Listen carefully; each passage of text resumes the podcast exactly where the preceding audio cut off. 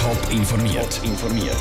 Das Radio Top Magazin mit Hintergrund, Meinungen und Einschätzungen mit dem Daniel Schmuck hier. Wie die Quartiere in der Stadt Zürich über die Tempo 30 Plan von Bund und Kanton denken und warum der Denkmalschutzstreit zum Quartier Friesenberg Zürich ganz ein besonders brisanten ist. Das sind zwei von den Themen im Top informiert. Zürich ist die grösste Stadt in der Schweiz. Entsprechend viele Autos sind jeden Tag auf den Straßen unterwegs und entsprechend viele Leute wohnen in der Stadt. Immer wieder ist darum Tempo 30 ein Thema in der Stadt, zum Anwohner entlasten und den Verkehr flüssiger machen. Durch ein neues Monitoring prüfen die Stadt und Kanton Zürich jetzt zusammen, was für Folgen Tempo 30 genau hat. Ab dem Sommer gilt Tempo 30 auf neun Strassen. Wie der Versuch bei der Zürcher Quartierverein ankommt, im Beitrag von Michel Eckimann. Ein Quartier, das schon Erfahrungen gemacht hat mit Tempo 30, ist Schwammendingen. Dort hat es letztes Jahr auf der Dübendorfer Straße Versuch gegeben. Vom 10 Uhr Abend bis morgen um 6 Uhr hat das Limit 30 gelten. Die Maja Burri, die Präsidentin des Quartiervereins Schwammendingen, ist kritisch gegenüber dem neuen Monitoring. Sie sagt, Tempo 30 funktioniert zwar im Quartier, nicht aber auf der Hauptstraße. Da habe ich wirklich Vorbehalt. Da finde ich, äh, äh, wir wohnen in einer Stadt und irgendwo muss ja der Verkehr noch durch, oder? Und dann soll man entschieden neu lenken, also wo er dann wirklich auch flüssig geht und nicht noch quasi im äh, langsamen Tempo durchführen, weil das gibt nur Rückstau. Auf welchen Strassen das Tempo 30 ab dem Sommer getestet wird, ist noch nicht klar. Die ersten Ergebnisse soll es aber schon Ende Jahr geben. Von diesen Ergebnissen erhofft sich Bettina Ullmann, die Präsidentin vom Quartierverein Oberstrasse, Klarheit.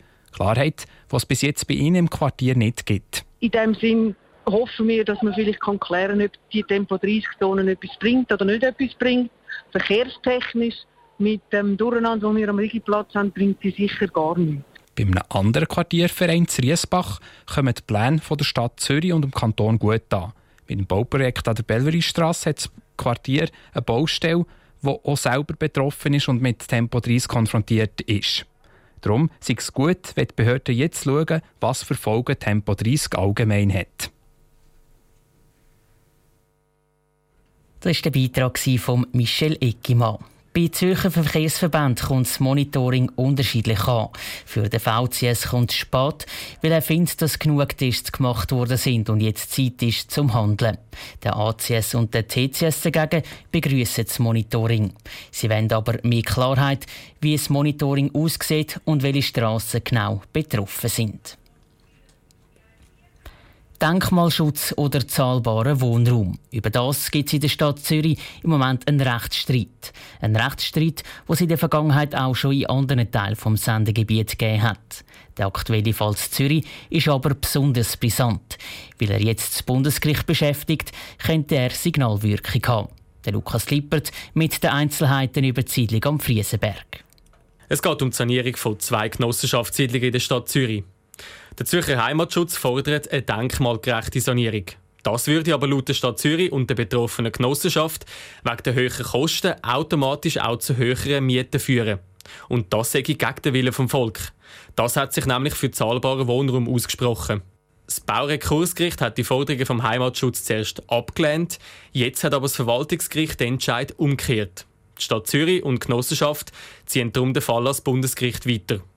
Laut dem Baurechtsexperten und Anwalt Jörg Frey stehen bei so Fällen zwei komplett unterschiedliche Interessen gegenüber. Wir haben auf der einen Seite Bedürfnis öffentlichen Interessen am Schutz von gewissen Bauten und auf der anderen Seite haben wir aber auch öffentliche Interessen an einer verdichteten Bauweise, dass mehr Leute Platz haben und auch an günstigen Wohnungen, also am sozialen Wohnungsbau.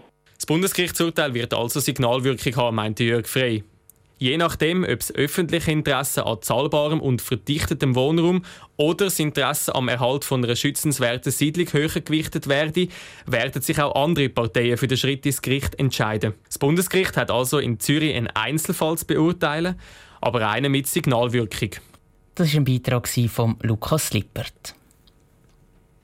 Ende Monat wird im Kanton Zürich der Kantonsrat neu gewählt. Radio Top hat das zum Anlass genommen, mit allen Parteien nochmal auf die letzten Kantonsratswahlen vor vier Jahren zurückzuschauen.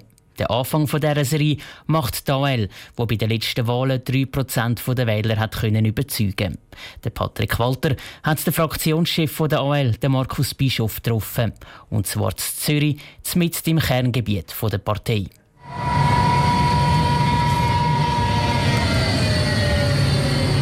Kreis 4 und 5 der Stadt Zürich, das ist, wo die AL bei der letzten Kantonsratswahl am stärksten war. Fast 18 Prozent haben die AL gewählt. Die Quartiere sind lange bekannt für das Rotlichtmilieu rund ums Langstrassenquartier und eben auch als ein Industriestandort. In den letzten Jahren hat sich einiges geändert. Es sind viele junge Leute angezogen, Studenten, Künstler und mehr und mehr kommen auch andere Bevölkerungsschichten dazu. Der Markus Bischof, Fraktionschef von der AL, steht mit mir auf dem Limmenplatz. Äh, in diesem Getümmel rundum fahren Autos, Tram, Herr Bischof, was für Herausforderungen gibt es denn da in diesen Quartieren, die vielleicht auch den ganzen Kanton betreffen? Wir haben da sehr viel geleistet in die Integration im Kreis 4 und 5, in schulische Integration. Es sind sehr viele Migrantenkinder da gewesen. Wir haben extrem viel investiert in die Schulen. Das ist wunderbar gewesen. Jetzt haben wir eine gegenläufige Bewegung. Wir haben im äußeren Teil vom Kreis 5, wo wahnsinnig viele Luxuswohnungen entstehen. Da wollen wir genau anschauen, dass es keine Segregation gibt, dass äh, da ein reiche Ghetto gibt. Da müssen wir uns dagegen wehren. Sind das auch Themen, die in anderen Quartieren und vielleicht auch außerhalb der Stadt aktuell sind? Ich glaube, Wohnen, gemeinnütziger Wohnungsbau ist immer sehr aktuell.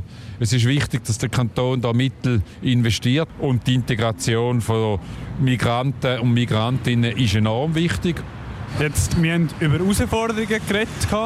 Was läuft denn besonders gut im Kanton Zürich? Der Kanton Zürich ist sehr ein offener Kanton für alle möglichen Schichten, trotz allem. Und das, finde ich, ist eine äh, sehr große Lebensqualität. Ich finde es sehr gut, wenn es äh, auch Zuwanderung gibt vom Rest der Schweiz, wenn es Zuwanderung gibt vom Ausland. Es ist eine, eine Integrationsleistung, die sehr gut ist im Kanton Zürich. Der Markus Bischof von der AL im Gespräch mit dem Patrick Walter. Die Kantonsratswahlen im Kanton Zürich sind in knapp drei Wochen am 24. März. Die Interviews mit führenden Leuten von allen Parteien gibt es schon jetzt auf toponline.ch. Top informiert, auch als Podcast. Mehr Informationen gibt es auf toponline.ch.